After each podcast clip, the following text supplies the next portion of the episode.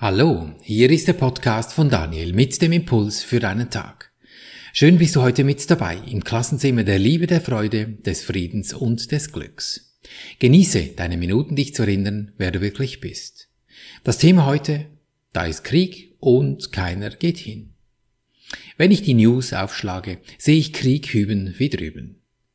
Wenn du dir diesen Podcast vielleicht in zehn Jahren anhörst, hat sich das vielleicht geändert dann sei einfach dankbar darüber, dass es damals Menschen gegeben hat, die ihre Sicht gewendet haben müssen. Doch, was erzählen heute die Regierungen? Wir müssen aufrüsten und den Frieden verteidigen. Wie um Himmels willen kann jemand Frieden verteidigen? Wenn du dir bewusst bist, wo du hier genau bist, dann weißt du, dass das ein großer Irrtum ist. Wir befinden uns hier in einem Energiefeld. Wie sonst würde die Welt bestehen oder aus was brodelt die Sonne? Sicher nicht wegen nichts. Energie hat keine Unterschiede, sie ist einfach. Wenn wir nun Krieg und Frieden haben, dann ist da ein Unterschied. Das widerspricht der Gesetzmäßigkeit der Energie und das kann nicht sein. Wenn Frieden ist, dann ist Ruhe, Stille, Leichtigkeit, gut. Da gibt es keine Unterschiede.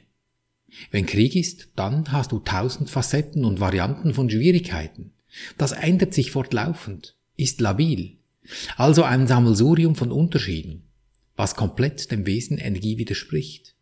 Also ist Krieg eine Fehlwahrnehmung. Nicht, dass sie nicht existieren würde, aber die Wahrnehmung davon ist ein Fehler. Und dort können und müssen wir ansetzen, wenn wir wollen, dass sich da etwas ändert. Alle die an diese Unterschiede glauben, leiden an einer grundlegenden Angst vor Vergeltung und Verlassenwerden. Sie glauben an Angriff und Zurückweisung, und somit nehmen sie das wahr und lehren es und lernen es. Sie proklamieren, rüsten auf und versuchen Frieden zu schützen. So ein Selbstbetrug. Solche Wahrnehmungen sind nichts anderes als Projektion von Angst. Und wohin Projektionen führen, da brauchst du bloß in ein Spiegelkabinett zu gehen dann ist die Verwirrung komplett. Nicht, dass wir jetzt all die Kriegsfürsten und Regierungsmitglieder als Verwirrte abstempeln. Das ist ihre Angelegenheit. Ich kann nur bei mir schauen, dass ich da nicht in Verwirrung gerate. Und glaub mir eines, solange sich in deinem und meinem Außen die Verwirrung noch zeigt, kannst du mit Garantie davon ausgehen, dass du und wie ich auch es selber immer noch sind wenn vielleicht milder oder auf dem Weg zum Frieden, aber sicher noch nicht dort. Alle sind wir uns einig, dass es eine grundlegende Veränderung braucht. Seit Tausenden von Jahren wird gekriegt und wenn wir dies nicht grundlegend ändern, wird sich das in den nächsten tausend Jahren auch nicht ändern, sofern die Menschheit sich nicht von selber vorher zugrunde richtet. Das erste und wichtigste Ziel dabei ist, die Motivation zur Veränderung zu stärken. Es ist auch das Einzige, was zu tun ist. Eine Veränderung der Motivation ist eine Veränderung des Denkens und dieses wird unvermeidlich eine Veränderung bewirken, weil alles hier ein Denkmodell ist.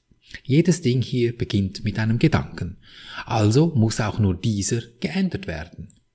Der erste Schritt in diesem Prozess bedeutet die Umkehr oder die Aufhebung des Habenwollens. Wenn du diesen Konflikt aufhebst, dann wird es dir zuerst noch schlimmer erscheinen. Jetzt wurde ich doch schon angegriffen und jetzt muss ich quasi dem Peiniger, der mich angegriffen hat, noch die Perlen hinterhertragen. Das Ego wird brüllen. An diesem Punkt ist die Gleichheit von Haben und Sein noch nicht präsent. Es besteht immer noch der gefühlte Unterschied, wenn ich dem anderen ein Stück Kuchen gebe, dann habe ich weniger und der andere mehr. Das erscheint so, weil dieser geistige oder mentale Zustand immer noch geladen ist von Konflikt. Daher kann nichts anderes als Konflikt erscheinen. Wenn du zum Beispiel ein Glas gefüllt mit Milch nimmst und die Milch ausleerst und gleich darauf Rotwein hineinschüttest, dann wird dieser Rotwein schauderlich schmecken, weil das Milchfett den Geschmack des Weines völlig verdirbt. Denn wenn du Milch einfach ausleerst, wird immer ein ganz kleiner Restbestand von Milch noch im Glas verbleiben. Nur weil du die Milch ausgeschüttet hast, reicht das einfach nicht. Du musst das Glas vorher wirklich auswaschen und klären. Zu 100 Prozent. Und erst dann den Rotwein in das Glas füllen. Dann schmeckt der Rotwein auch nach Rotwein und ist nicht vermischt mit noch etwas Milch. Genau so sieht es in deinem Geist aus. Wenn du die Restbestände von diesen Gedanken des Habenwollens, und seien sie noch so klein, nicht klärst, reinigst, rauspolierst, dann wirst du immer diesen Konflikt in deinem Geist tragen und ein Ganzsein, ein ewiges glückliches Sein wird nicht möglich. Weil es eine mit sich in Konflikt stehende Motivation in deinem mentalen Setup bedeutet. Ist wie mit angezogener Handbremse fahren. Da glüht es irgendwann mal und die Energie kann ihre Kraft nicht voll entfalten. Dazu kommt noch etwas. Du projizierst deinen eigenen Konflikt logischerweise, weil du es ja so siehst, und nimmst somit keine Beständigkeit im Geist von anderen wahr, was dir deren Motivation verdächtig erscheinen lässt. Das ist der wahre Grund dafür, weshalb die erste Lektion in vielerlei Hinsicht am schwersten zu erlernen ist. Während du dir immer noch des Egos in dir sehr bewusst bist und in anderen vorwiegend auf das Ego ansprichst, wirst du gelehrt, auf beide so zu reagieren, als sei das nicht wahr. Nämlich, dass du schon ganz bist und gar nichts zu tun brauchst, um ganz zu sein. Das Ego nimmt, wie immer im Übrigen, alles verkehrt wahr und will dir sagen, also wenn du deinem Peiniger noch etwas Gutes wünschst, dann bist du wahnsinnig. Und aus dieser Kette musst du dich lösen, wenn du in die Leichtigkeit des Seins hinübergleiten möchtest. Diese grundlegende Veränderung wird durch die Veränderung deines Denkens eintreten. Es mag zu Beginn nur ein kleiner Punkt des Friedens sein, den du im Lärm des Egos erkennst. Daher ist das Ausdehnen deines Fühlens im bereits revidierten Zustand in der Übung am Schluss des Podcasts dort in Schritt 4 so wichtig. Dieser Punkt des Friedens wird größer und größer und du wirst immer wie mehr die Stimme der geistigen Welt empfangen. Sie kommuniziert über deine Inspiration mit dir, dein Herz, also deine Stimmung spielt hier eine große Rolle. Bringst du dich selber in diese Stimmung, lehnst dich also gegen dein Ego auf, dann wird dieser ruhige Punkt immer größer und irgendwann verstummt der tosende Lärm des Verstandes. Seid ihr einfach auch bewusst, wir arbeiten hier nur an den Gedanken, weil alles ein Gedankenmodell ist. Du brauchst ja deinen Schützling in Anführungsstrichen, den du da mental vor dir hast, nicht gleich auf die Nase binden, was du da tust, wenn du ihm etwas Gutes versprichst. Meistens ist in solchen Fällen Schweigen wirklich Gold. Es ist nur deine Sicht zu wenden, nichts anderes, und dann beobachten, was passiert, damit du in Frieden leben kannst, lehre Frieden, um ihn zu lernen. Ja, herzlich willkommen in diesem Klassenzimmer. Schüler und Lehrer sind dasselbe. Wir lehren durch Lernen und umgekehrt. Das ist der Beginn, an dem sich dein Denken beginnt umzukehren. Du steckst vielleicht immer noch in diesem Zankspiel des Egos, das dir sagt, da gäbe es noch etwas zu holen, doch du beginnst hier zu drehen. Wenn du nun an diesem Punkt angelangt bist, in dem du innerlich im Frieden verweilst, wirst du umsichtig entscheiden können, ob das, was du hier siehst, wirklich dem entspricht, was du willst. Und was willst du? Nur eines, deine Funktion erfahren. Die ist einfach, glücklich sein. In diesem Augenblick bist du im Frieden. Du spürst, dass Ruhe einkehrt in dir. Damit wächst dein Vertrauen, dass es möglich ist, dass grundlegende Veränderungen stattfinden, wenn eben aus Krieg der Frieden wird. Nicht weil er geschützt werden muss, sondern weil das Denksystem sich um 180 Grad gedreht hat bei dir. Du wendest dich vom Krieg ab.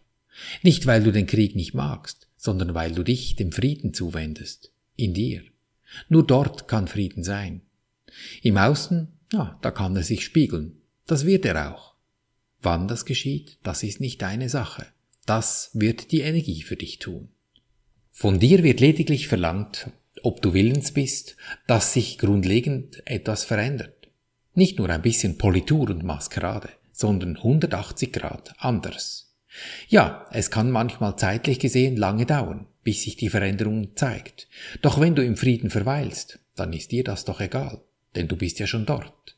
Das ist dann, wenn Krieg ist und du einfach nicht hingehst. Damit das gelingt, nimm so ein kleines Kriegsspiel, das dich da ein bisschen beschäftigt vor dich hin Mental natürlich. Ich spreche für dich diese vier Schritte, damit du in Ruhe üben kannst. Das Drehen. Mach dir im ersten Schritt bewusst. Ich danke dir, Universum, dass du mich gehört hast. Ich wusste, dass du mich allzeit hörst. So ganz im Sinne, interessant, was habe ich mir da erschaffen? Es ist ein Hinweis, dass Berechtigung notwendig ist, meiner Sicht. Dann gehe ich zum zweiten Schritt und übernehme die Verantwortung. Ist es das, was ich sehen möchte?